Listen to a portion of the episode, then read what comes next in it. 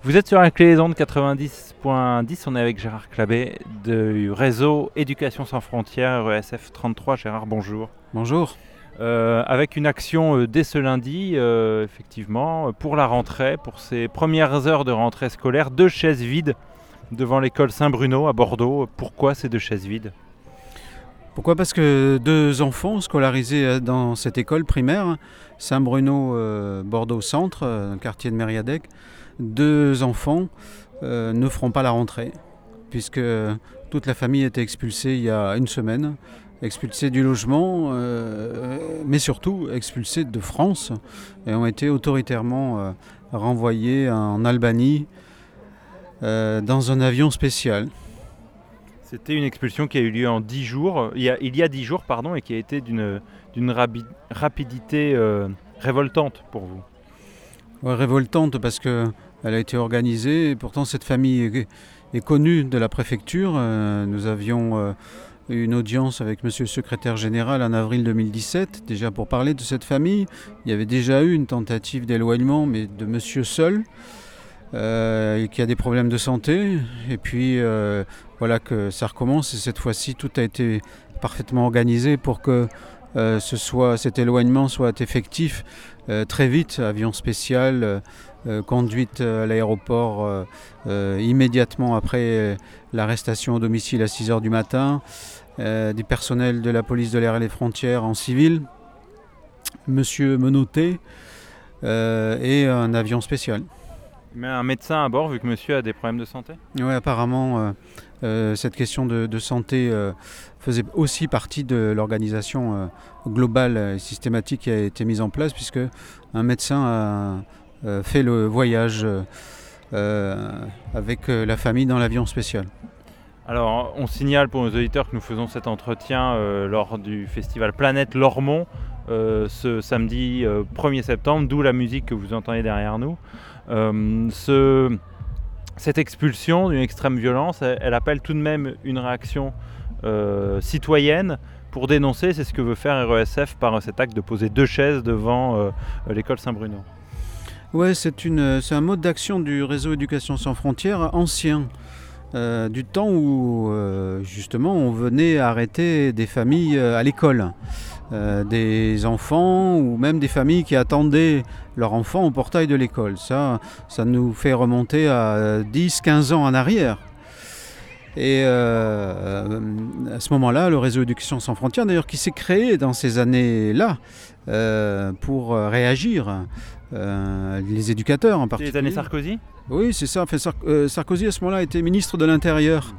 Euh, il le deviendra tout de suite après président. D'ailleurs, lui, Sarkozy avait mis en place l'idée d'une régularisation pour les enfants scolarisés, avec des critères d'ailleurs qui étaient meilleurs que ceux qui existent aujourd'hui, parce que il, fallait deux ans de scolarisation des enfants et trois ans de présence des parents. Euh, alors qu'aujourd'hui, il existe ce qu'on appelle la circulaire euh, qui, qui semble-t-il, continue à exister, mais qui, n'est pas bien mis en pratique. Il faut 5 ans de présence en France des parents et 3 ans de scolarisation pour les enfants.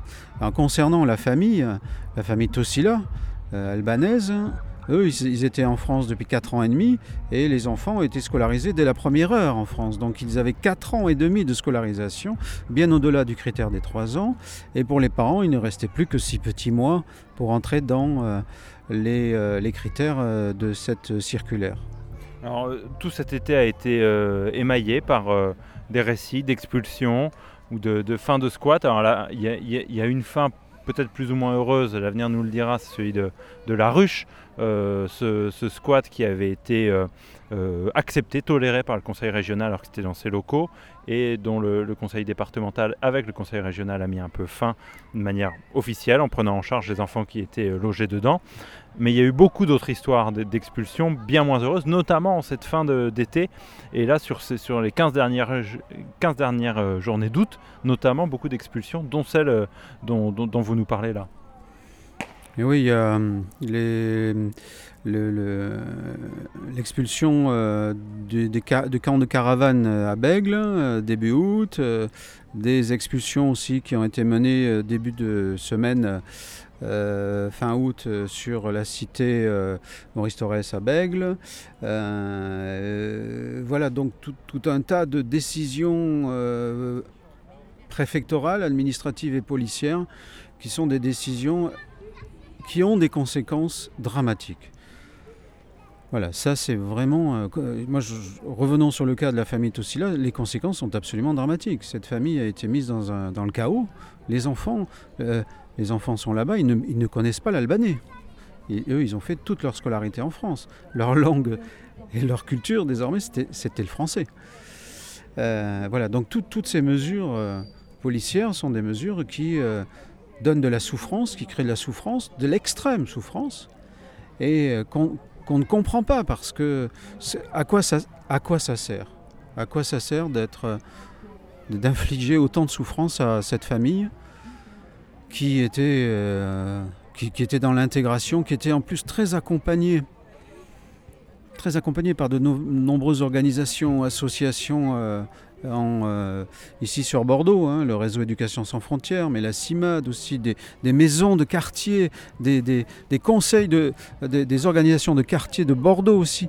Quand ils apprennent ça, quand on leur apprend que les Tostilas sont partis, ils sont, ils sont euh, effondrés. Pour eux, ils, ne comprennent pas. Et puis, de fait, c'est tout un travail qui a été accompli qui est, qui est comme ça annulé par une mesure, une mesure policière absolument incompréhensible.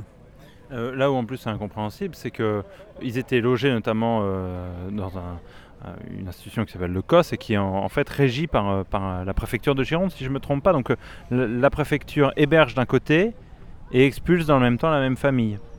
Ouais, d'ailleurs dans ce logement, la famille était en train de se reconstruire parce qu'elle elle a connu plusieurs fois la rue. Et quand elle a été mise dans ce logement, elle venait de passer six mois dans la rue. Six mois, euh, euh, en particulier euh, durant l'hiver, la famille était dans la rue, les enfants à l'école hein, cependant. Alors ça, ça c'est très très important. Il n'y a jamais eu de défaillance concernant l'assiduité, la présence à l'école et l'accompagnement des parents. Jamais. Et le réseau Éducation sans frontières était très présent sur les écoles. Dieu sait s'ils ont été ballottés. enfin, de fait, ils ont connu la rue avec euh, la rue dans la journée, pour la, pour la maman et les enfants, les couloirs euh, de l'hôpital Saint-André, euh, parce qu'il n'y avait pas d'autre solution. Et après le week-end, tout un réseau de solidarité qui s'était mis en place pour les héberger à un hôtel. Bon voilà, ça a duré six mois. La famille a été complètement cassée et brisée à ce moment-là. Et cette, cet appartement, ça a été pour eux c'est comme un radeau quoi. Ils ont et ils avaient cet appart, ils l'avaient décoré, ils l'avaient soigné. C'était devenu leur euh, petit nid, c'était reconstruit là, en particulier à maman avec les enfants. C'était magnifiquement reconstruit. Ce qui était engagé était formidable. Et définitivement, enfin, en tous les cas pour l'instant brisé. Sur toutes euh, les expulsions qu'il y a eu dans ce courant de mois d'août, beaucoup de familles albanaises.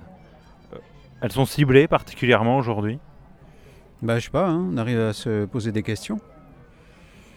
Beaucoup de familles albanaises, en effet. Et tout un, discours euh, qui, est, euh, relayé par une certaine presse aussi, euh, qui présente les, les Albanais sous toujours des, un jour négatif. des fois, les propos sont même plus violents. Et la communauté albanaise, enfin les gens d'Albanie ne comprennent pas parce que pour eux, pour beaucoup, c'est insupportable de, se voir traité de bandits ou de mafieux. Non, ce sont les Albanais qui sont ici, ils ont quitté leur pays parce qu'il y a des raisons pour le quitter. Et ils espèrent, euh, justement, ils ont fait le choix de la France. Ils espèrent que la France euh, pourra les accueillir. C'était le cas et ça s'est euh, fini, on ne comprend pas. Que risquent-elles ces familles qui euh, sont ramenées, renvoyées, envoyées en Albanie D'abord, elles retombent dans euh, le chaos, c'est-à-dire que ce qui a été essayé, on est compte depuis 4 ans et demi quand même. Donc en plus, c'était une famille, mais c'est pas en plus, c'est souvent le cas, c'est une famille très pauvre. Donc ils échappaient, en, quittant l'Albanie, ils échappaient à la pauvreté, ils échappaient aussi euh, au manque de structure, manque de sécurité, et ils sont replongés dans ce chaos. Euh, j'imagine, j'imagine telle qu'elle doit être leur détresse aujourd'hui dans ce pays qui, qu'ils ont quitté car quand ils ont quitté la Bannie, la plupart d'entre eux, c'est pour ne pas y revenir. C'est un pays où ils ont, ils ont tourné la page, ils n'y reviendront pas. Parce que pour eux, c'est le pays de la pauvreté, de l'insécurité, souvent également des drames personnels. Donc ils ont tourné la page. Et euh, leur nouveau pays, c'est la France. Face à ces expulsions, il y a cette euh, résistance, euh, cette réaction citoyenne dont témoigne RESF. Est-ce qu'elle est toujours aussi vive, notamment depuis la loi Asile-Immigration, cette résistance citoyenne? Oui, elle est, je dirais qu'elle s'amplifie parce que chaque fois qu'on a des situations comme ça, on est, euh, on est tellement scandalisé que euh, serre les rangs. Il y a aussi des nouvelles personnes qui nous rejoignent parce qu'ils se rendent compte que euh, des choses se font en leur nom, des choses insupportables. Et moi j'aime bien ce, cette idée que tout ne peut pas se faire euh, sous prétexte qu'il y a une majorité, un, État, un pouvoir. Tout ne peut pas se faire. C'est une démocratie, il y a des règles, il y a des, euh, droits, des droits les droits de la personne. Euh, c'est valable absolument pour tout le monde, pour les citoyens français, comme ceux qui demandent la protection à la France. Les personnes qui veulent rejoindre RESF, comment elles font? Alors nous, nous faisons euh, une réunion euh, mensuelle où on se retrouve et euh, pour avoir les dates et tout ça, il suffit d'aller sur internet, vous tapez RESF 33, Réseau Éducation sans frontières 33 et vous aurez toutes les informations, les contacts pour nous rejoindre. Et en effet, venez, rejoignez-nous. Merci Gérard et On rappelle que vous êtes donc du réseau Éducation sans frontières en Gironde. Merci beaucoup. Merci.